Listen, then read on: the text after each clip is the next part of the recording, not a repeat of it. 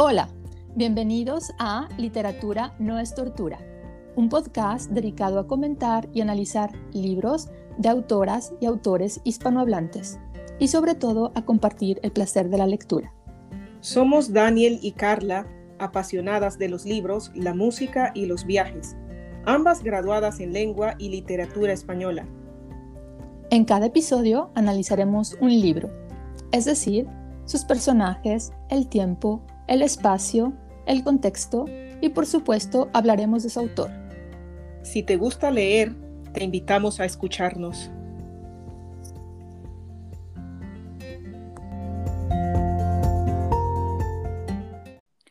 Hola, yo soy Carla y aquí está Daniel conmigo y les damos la bienvenida al primer episodio de nuestro podcast La literatura no es tortura.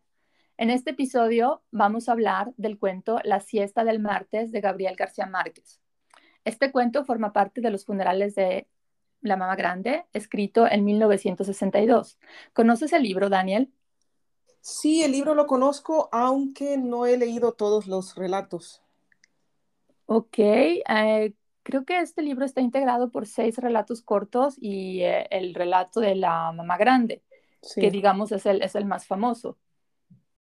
Y bueno, según lo que de lo que he leído de este relato, tienes también cierta relación con otro libro de, Gabriel García Márquez que se llama Cien años de soledad. Sí, es verdad. O sea, eh, todos los cuentos están relacionados con Cien años de soledad porque el lugar en el que pasan es Macondo y también porque hay algunos personajes que forman parte de Cien años de soledad, como el coronel Aureliano Buendía y su hermano José Arcadio. Sí, exactamente. Aunque lo curioso es que esta serie de cuentos se escribieron en el año 1962 y Cien años de soledad se escribió más tarde. Sí, concretamente en el 67, ¿no? Si no me equivoco. Sí, sí, o sea, es decir, García Márquez ya traía estos personajes y este lugar en su cabeza, solamente que no sabía cómo, cómo darle forma a su gran obra. Sí. Para los que no conocen, Cien años de soledad es la obra cumbre, ¿no? De este autor. Sí, es verdad, es la obra más importante de García Márquez. Y también eh, sobre él podemos decir que en el año 1982 ganó el Premio Nobel de Literatura. Sí. ¿Y sabías tú que eh, Cien años de soledad se ha traducido a más de 24 idiomas? Sí, me lo puedo imaginar porque es de verdad es una obra no solamente cumbre para este autor, sino también eh, es una representación del realismo mágico. Sí, sí, es verdad. Y, también es uno, una de las grandes insignias de, del boom de Latinoamérica, del cual hablaremos más adelante. Sí, eso, y también el realismo mágico son temas que podríamos tratar individualmente, ¿no? Sí, sí, están, están íntimamente relacionados. Eh, También sabías que Gabriel García Márquez, antes de ponerle este título tan bonito de Cien años de soledad a su libro, pensaba llamarle La casa. No. Sí, porque está inspirado sobre todo en, la casa de sus abuelos. Él eh, creció en casa de sus abuelos, rodeado de mujeres y personajes fantásticos en los cuales él se ha inspirado para escribir Cien años de soledad. Ah, qué muy interesante. Pero bueno, vamos a entrar en materia y comencemos con el resumen del cuento del que estamos hablando hoy, que es La siesta del martes. La historia empieza un martes de agosto de 1962, de ahí el título. Una mujer y una niña llegan por tren a un pueblo que parece desierto, casi vacío. En este pueblo todos dormían la siesta, por eso no había nadie en las calles. Me imagino, bueno, solo discutiendo un poco lo de la siesta es por, por el calor, ¿no? Que hacía en el pueblo. Sí, sí, sí, claro. En la descripción él habla de, de esta, un pueblo casi desértico, ¿no? O sea, sin vida, hablando de la flora y la fauna, pero también de las personas, ¿no? No hay nadie, todo el mundo está durmiendo debido al, al sopor del calor. Sí, sí, hay muchos países que tienen esta tradición, ¿no? Que la gente duerme sí, la siesta después de comer. Es, verdad, es verdad. Sí. Y bueno, siguiendo con el, con el cuento, em, la mujer y la niña que van en el tren son madre e hija y también eran los únicos pasajeros que iban en el vagón de tercera clase, ¿no? Lo que nos dice su condición social. Claro.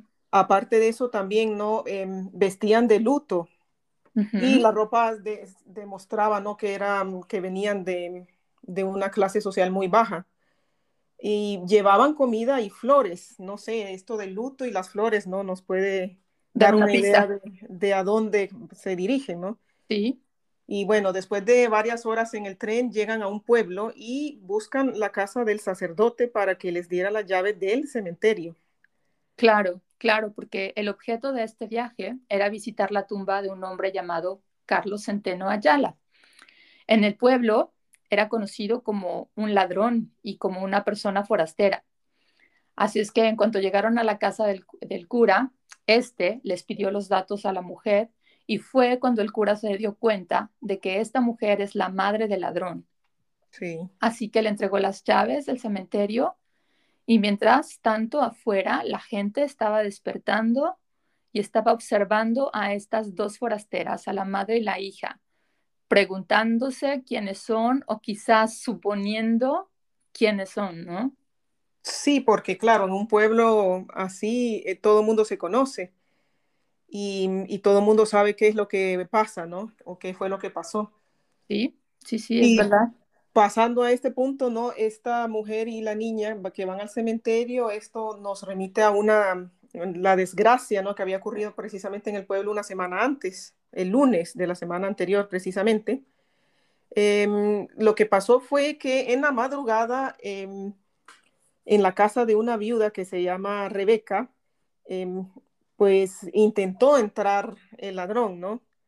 Y ella, para defenderse, tomó un arma que tenía allí que nunca había usado y, disparó. Y precisamente el, el, sí, el ladrón que estaba entrando en la casa era este, este chico, ¿no? Carlos Centeno. Y por desgracia murió. Sí, sí, sí, esa es la razón entonces por la cual la mujer y la niña hicieron este viaje en tren recorriendo tantos pueblos para llegar a otro pueblo e ir a visitar, a dar el último adiós a, a su hijo, ¿no? A su hijo y a, su al hermano. sí, sí. Claro, pero quizá eh, sería bueno leer un pequeño párrafo de este cuento para que la gente tenga un poquito el sabor de, del cuento, de la historia. ¿Te parece? sí está bien. La puerta del fondo se abrió y esta vez apareció el sacerdote limpiando los lentes con un pañuelo. Solo cuando se los puso pareció evidente que era hermano de la mujer que había abierto la puerta. ¿Qué se le ofrece? preguntó.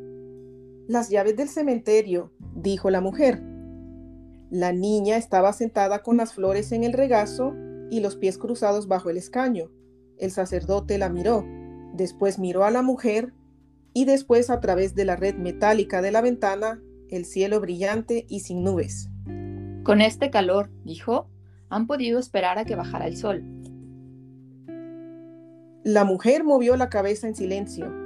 El sacerdote pasó del otro lado de la baranda, extrajo del armario un cuaderno forrado de hule, un plumero de palo y un tintero y se sentó a la mesa. El pelo que le faltaba en la cabeza le sobraba en las manos. ¿Qué tumba van a visitar? preguntó. La de Carlos Centeno, dijo la mujer. ¿Quién? Carlos Centeno, repitió la mujer. El padre siguió sin, sin entender. Es el ladrón que mataron aquí la semana pasada, dijo la mujer en el mismo tono. Yo soy la madre.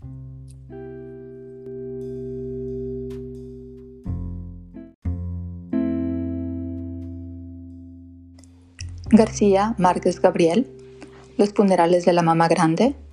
Editorial Diana, página 13. Bueno, pues eh, hasta aquí con este pequeño párrafo en el cual podemos ver a los personajes principales, ¿no? Que es la, mujer. Sí, que es la, madre, ¿no? De... La madre, ajá, y eh, del ladrón, ¿no? Y de la niña también. Y sí, y de la niña. Y bueno, hablando de personajes, podemos empezar por ahí nuestro análisis, Daniel. Sí. ¿Qué podemos decir de la mujer, de la madre? Pues em, se la describe como una señora bastante mayor como para ser la madre de la niña, ¿no? Sí, sí, es verdad. Por sus aspecto, su aspecto físico y también, eh, sí, incluso como su porte y su forma de vestir. Sí, son los de una mujer mayor. Sí, sí. Pero también nos habla de, de su vestuario para denotar la, la condición humilde de esta persona. Sí, ¿no? Cuando dice, no, vestían un traje cortado con, como una sotana. Y, y su bolsa, que es una, una bolsa negra para hacer juego, pero es una bolsa vieja. Desconchada, sí, ¿no? Sí, sí, sí, sí, es, es- está muy, está muy bien esta descripción. Y sobre su carácter, ¿nos menciona algo de su carácter? Pues em, se not- una mujer con dignidad, ¿no? Se dice, es Sí, muy sí. tranquila, la Exacto, serenidad, ¿no? exacto. Dice Sí, algo así como que tenía la serenidad de la gente acostumbrada a la pobreza. sí, sí, muy interesante esa oración. Sí, a mí también me lo parece. La verdad no sé a qué se refiere con, con que la gente pobre está acostumbrada a la serenidad. Sí, sí, sería algo muy interesante de observar. Claro, claro. Y bueno, pasamos a la niña. La niña tiene 12 años y es la primera vez que viajaba. Sí, aparte de eso, también se la describe, ¿no? Como que lleva las flores que van a poner en, en- en el cementerio. es verdad. Y también a mí un, un dato que me llamó la atención es que a lo largo del cuento la niña eh, se desabrocha los zapatos, se los vuelve a abrochar, se los desabrocha, se nota que no está cómoda usando zapatos. Sí, Y para mí este es un indicio de que es eh, una niña que no está acostumbrada a llevar zapatos, que ella va en su vida normal descalza. sí, o sea, también em, denota la pobreza, ¿no? En la que, en la que vive. Claro, claro. Y esto, esto porque es importante, porque nos dice de dónde viene el ladrón, ¿no? Nos habla de que el ladrón también es una persona pobre, ¿no? Humilde. Sí, ¿Y otros personajes importantes, quiénes serían? Pues también se menciona el sacerdote, Sí, que, bueno, sí, es el, el que él también tiene las llaves del cementerio. sí, Eh, también se menciona a la hermana del a sacerdote. sí, sí, sí, la típica hermana solterona que vive para, para servir a su hermano, ¿no? Sí, para servir a, a la iglesia también, a Claro, Dios. sí, Sí. sí, tienes razón. Y hay otro personaje, bueno, que tal vez no es como un personaje general, que es el pueblo, ¿no? Sí, sí, un personaje colectivo. Sí, Claro, no es este pueblo que, que primero está durmiendo y después todos despiertan para observar lo que está pasando, ¿no? sí, No, no quieren perderse detalle de lo que pasa en su pueblo y de saber quiénes son esas forasteras que, que han llegado. mm, sí, sí. Y también lo curioso de todos estos personajes es que no, se, no sabemos los nombres. Exacto, solamente se menciona la niña, la madre, no es la mujer, la mujer, Sí, el la niña, sacerdote, el sacerdote, la hermana, y curiosamente los únicos personajes que tienen nombre propio son el ladrón y la asesina, sí, ¿no? El ladrón que es Carlos Centeno Ayala y la, la asesina que es esta viuda mayor que es eh, Rebeca. Sí, que por cierto también eh, para los que conocen Cien años de soledad eh, es uno, uno de los personajes, ¿no? Sí, sí, sí, Rebeca es uno de los personajes de Cien años de soledad, Sí. es verdad. Y eh, bueno, ahora vamos a hablar un poco de, del espacio, del lugar donde sucede esto. Sí, bueno, se describen varios, varios, eh, varios elementos, por ejemplo, el tren, Sí, eh, en el que ya de- desde un principio se habla que, que tiene varias clases, ¿no? sí, ellas, ellas viajan en la tercera clase. Sí, sí. O sea, es decir, que ha de tener una primera clase para gente con mucho dinero, una segunda clase y la tercera. Sí, Eh, también eh, nos habla de, eh, del movimiento, ¿no? Del movimiento del tren, o sea, de todos los pueblos por los que va pasando, pasa por pueblos más prósperos, con casas bonitas, donde, y justamente estos pueblos son donde están la- las compañías bananeras, ¿no? sí, o sea, nos habla, yo me imagino que es un tren que viene saliendo del mar, ¿no? Porque al principio también creo que menciona la brisa del mar Sí, es verdad. y, y va manejando hacia el interior. O sea, el, el, pueblo a donde se dirigen la mujer y la hija son, es un pueblo ya en el interior, ¿no? Sí, sí, sí, más, más desierto, ¿no? Sí. Y bueno, esto, esto también nos habla de, de una oposición, ¿no? Va, este tren va del lugar de, de, la vida, que es de donde sale el tren, de donde vienen estas mujeres, y nos lleva a lugares más eh, áridos, ¿no? Donde hay menos vida. Entonces nos da la oposición entre vida y muerte. Muerte, sí. Y también si ponemos, eh, si, si analizamos, ¿no? Que van a un cementerio al final, ¿no? Claro, claro. Sí, es sí, la representación de la muerte también. Claro, este, este, tren también es lo que quiere decir, ¿no? Es el viaje de la vida hacia la muerte. Sí.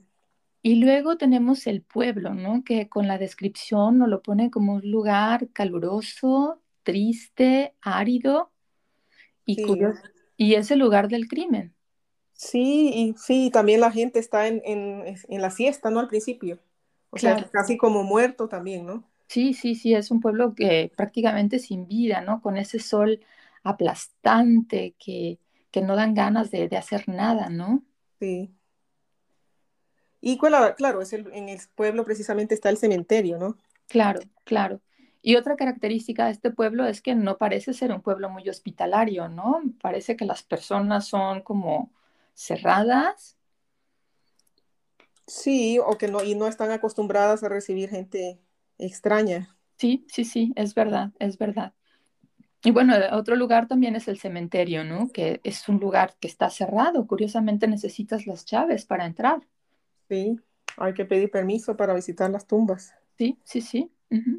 Bueno, probablemente esto es o era algo típico de, de esos pueblos, no lo sé. Sí. Y ahora que dices también eso, bueno, también está la casa del sacerdote, ¿no? Eh, que también se describe como un, como un lugar con viejo olor de flores, eh, pobre y ordenada, ¿no? Sí, sí, sí. ¿Sabes, Daniel, que a, a mucha gente le molesta de, de este autor que hace unas descripciones bastante extensas?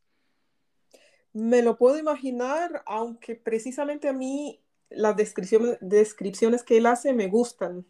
Sí, a mí No me parecen tediosas, ¿no? Sino que creo que más bien ayudan a, a comprender mejor la historia. Totalmente, totalmente. Y además nos ayudan a, bueno, más que ayudarnos, nos meten en la historia, nos transportan a ese lugar que está describiendo, ¿no? Sí, Y sí, porque también, no, sí, sí, yo, yo, es que hasta me, me imagino yo sentada en el tren, ¿no? sí, sí, yo hasta, hasta me da calor. Sí, sí, y después llegando a este pueblo polvoso. Sí, sí, exactamente. Yo solamente de, de leerlo me lo puedo imaginar y, y sentir el calor y la, la aridez del lugar. Sí, sí, Y bueno, en cuanto al tiempo, eh, esta es una narración eh, eh, en pasado. Empieza de manera cronológica, es decir, va lineal. Sin embargo, después tenemos unos flashbacks. Sí, lo que a mí me parece muy interesante, ¿no? Es esto, que sí, empieza con el viaje de la mamá y la hija a- de un lugar a otro, pero en el centro de esta historia está como otra historia, ¿Qué que es? la historia del, del hijo, ¿no? Y de Claro, su, el, el asesinato. claro. Y Y para es, eso el autor usa estos flashbacks que en literatura llamamos analepsis para contarnos la historia del hijo, sí. que es, Pues bueno, empieza con la historia del asesinato, pero también nos remonta a por qué el, el hijo llegó a este punto, ¿no? De ser un ladrón. Nos, claro, nos cuenta, ¿no? Su, cómo vivía, cómo se ganaba el pan antes, que era de boxeador, ¿no? claro, era, él se dedicaba a boxear, así ganaba el dinero para, para ayudar a su familia. Pero justo en el cuento la madre dice que siempre llegaba golpeado y que todo lo que, toda la comida que ella comía le sabía los golpes de su hijo, ¿no? Lo cual habla del dolor de, de esta madre, ¿no? Es muy duro, ¿no? Y también la hija eh, remarca esto al decir que, que el hermano incluso se tuvo que quitar todos los dientes. Sí, sí, sí. Y es por eso que decidió cambiar de ocupación y se dedicó a, a los pequeños robos, ¿no? Sí. Sí, es esta frase, ¿no? Que la madre le dice al hijo, no, bueno, em, que robe lo que a los otros no les hace falta. Claro. Me parece claro. muy fuerte. Sí, sí, sí, es, es, es, muy, muy fuerte.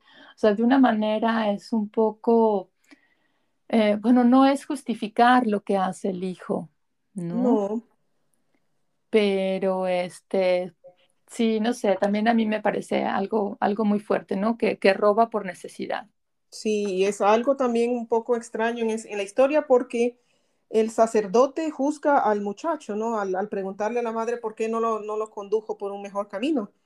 Sin embargo, no, no juzgan a Rebeca que mató al, al muchacho sin haber, Claro, sin haber entrado a casa, ¿no? claro, claro, sí, aquí el, al que se juzga es al, al ladrón, ¿no? Sin lugar a dudas. Sí, Y bueno, ahora vamos a hablar un poquito del narrador, que para nuestros oyentes queremos hacer aquí una precisión. Muchas personas confunden al eh, escritor con el narrador, pero son dos, dos eh, entidades diferentes, ¿no? Puede ser que, ah, que coincidan alguna vez, pero generalmente narrador y escritor son dos entidades diferentes. Sí, en el caso de este cuento, pues el narrador, si miramos, ¿no? La historia está eh, narrada en tercera persona em, y es un narrador omnisciente, ¿no? O sea, un narrador externo, extradiegético, una persona que no forma parte de la De la historia. historia, sí. Sí, Con omnisciente, eh, Daniel se refiere a un narrador que lo ve y lo sabe todo. Nos está contando todo, lo- todo de los personajes, sus sentimientos, eh, lo que pasó antes, lo que está pasando, lo que pasará. Este sí, narrador lo sabe todo y por eso nos cuenta todo. Sí, las descripciones, ¿no? También eso, Exacto, eso nos, nos da la, la pista de que no es eh, parte de la historia en sí. exacto. No, no es un personaje, no es alguien que lo sabe todo sin formar parte de la historia. Sí. Eh, ¿y tú crees que este narrador eh, simpatiza con alguno de los personajes? Pues podríamos decir que con la madre y la niña, ¿no? Sí, siempre, o sea, cómo las describe, cómo reproduce sus diálogos. Se puede Mm. decir que sí, que, que está como, como de parte de, de la madre y la niña, ¿no? Claro, además en su descripción siempre las, las pone como personas pobres, pero con mucha dignidad, ¿no? Sí, sí. Y Y, serenidad, ¿no? y serenidad, sí, sí, o sea, nada de, de dramas o, o cosas que, que las puedan rebajar, ¿no? Siempre las, las tiene en alta consideración. Sí. ¿Y eh, ¿qué, qué, qué reflexión crees que podemos sacar de este cuento? Pues me parece que hay varios puntos que se pueden analizar, ¿no? Por ejemplo, esto, ¿no? El, em, la condición de esta gente y, y por qué este muchacho llegó a hacer lo que, lo que hacía, ¿no? De robar. Claro, claro, él, él roba porque viene de un extracto pobre, ¿no? Roba por necesidad. Sí, Y probablemente también, aunque es un hombre joven, eh, no consiguió trabajo, ¿no? sí, o sea, nos, nos eh, muestra, ¿no? La, la falta de oportunidades, ¿no? Que, que tenía. Que tenía. Y curiosamente, esto sigue siendo un gran problema de América Latina, la Sí, falta de oportunidades de los jóvenes. sí, sí, sí, y no es, no es justificar, ¿no? Pero este muchacho, pues, sí, se notaba que, que, o sea, él intentó también hacer las cosas de, de forma legal, ¿no? Boxeando y no le fue bien.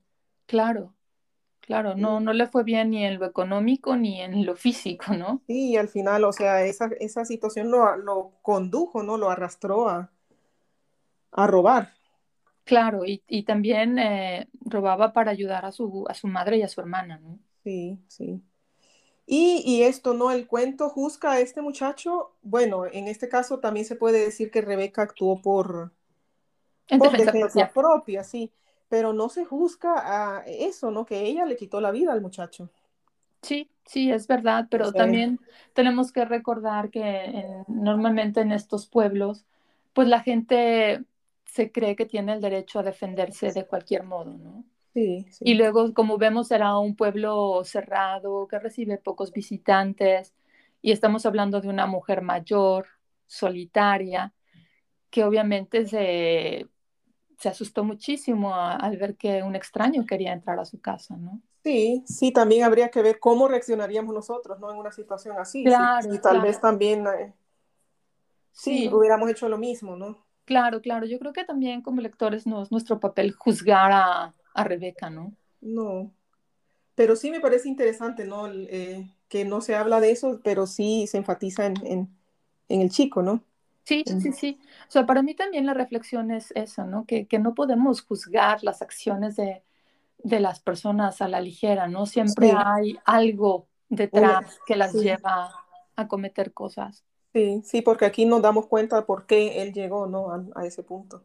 Claro, claro. Y también otra cosa que me parece curiosa es como el cura, representante de la iglesia, es el primero en juzgar, ¿no? sí, Sin saber. sí, y después también él, él mismo, no sé, cuando ella le, le da la razón, ¿no? Él, él, sí, después no sabe tampoco cómo contestarle, ¿no? Claro, Sí, solo dice que es que el destino es inescrutable, ¿no? No, sí, no da una razón claro, concreta a este, a este hecho, ¿no? sí. Algo que también me gusta del cuento es que tiene un final abierto, ¿no?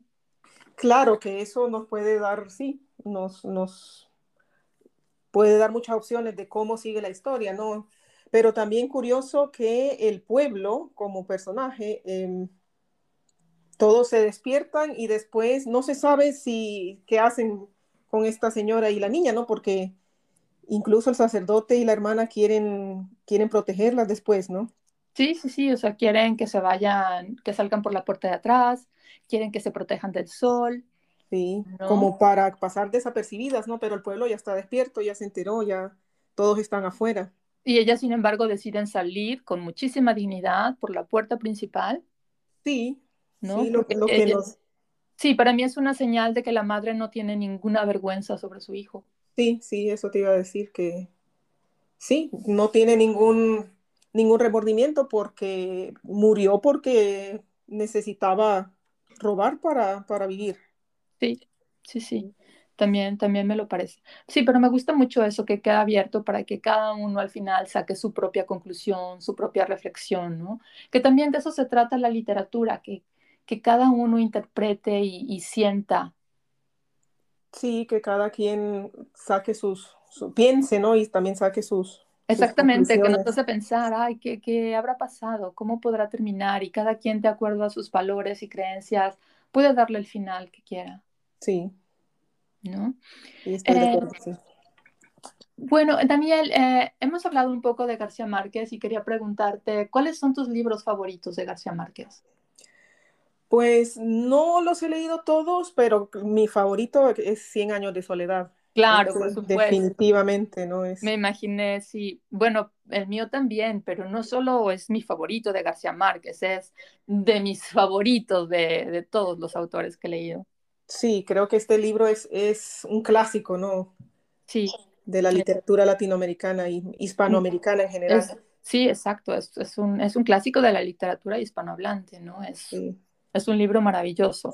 Y además de Cien años de soledad, Em, pues bueno, no conozco, bueno, he leído algunos, pero no, no los tengo así como en mente ahora para, pero bueno, está por ejemplo este Crónicas de una muerte anunciada que también me parece ah, muy, muy interesante. sí, también me- muchos lo llaman la novela perfecta. Sí, sí, Que por ese también puedo decir que es muy, muy bueno. Por cierto, más tarde en, en otro episodio analizaremos este, esta novela. sí, sí, porque tiene, es como, podría decirse como una, una novela policíaca, pero muy, muy especial, ¿no? Muy al Sí, estilo de Gabriel García Márquez. sí, sí, exacto. Sí. Pues a mí otro libro que me encanta de García Márquez es El amor en los tiempos del cólera.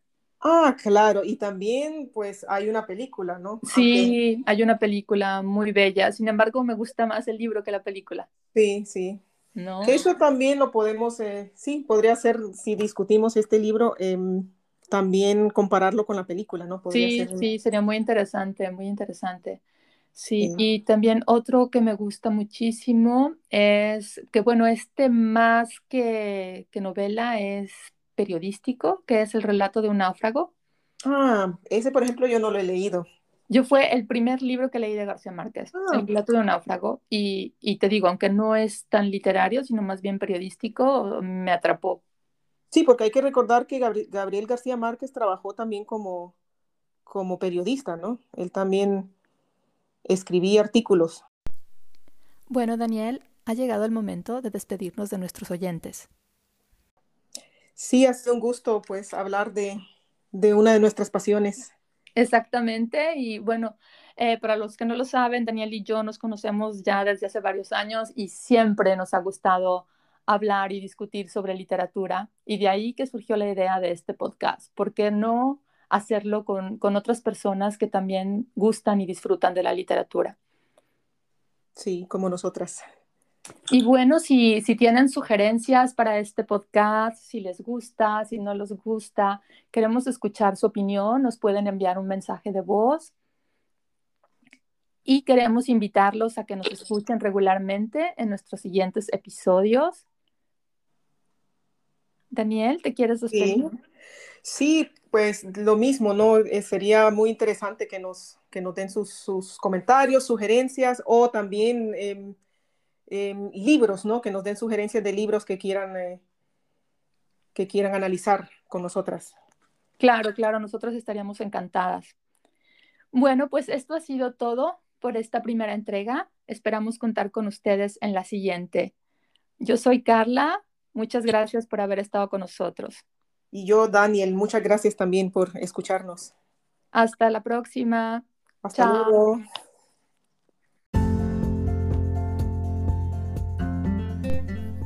Gracias por darle play a este episodio. No olviden suscribirse para que no se pierdan las siguientes entregas.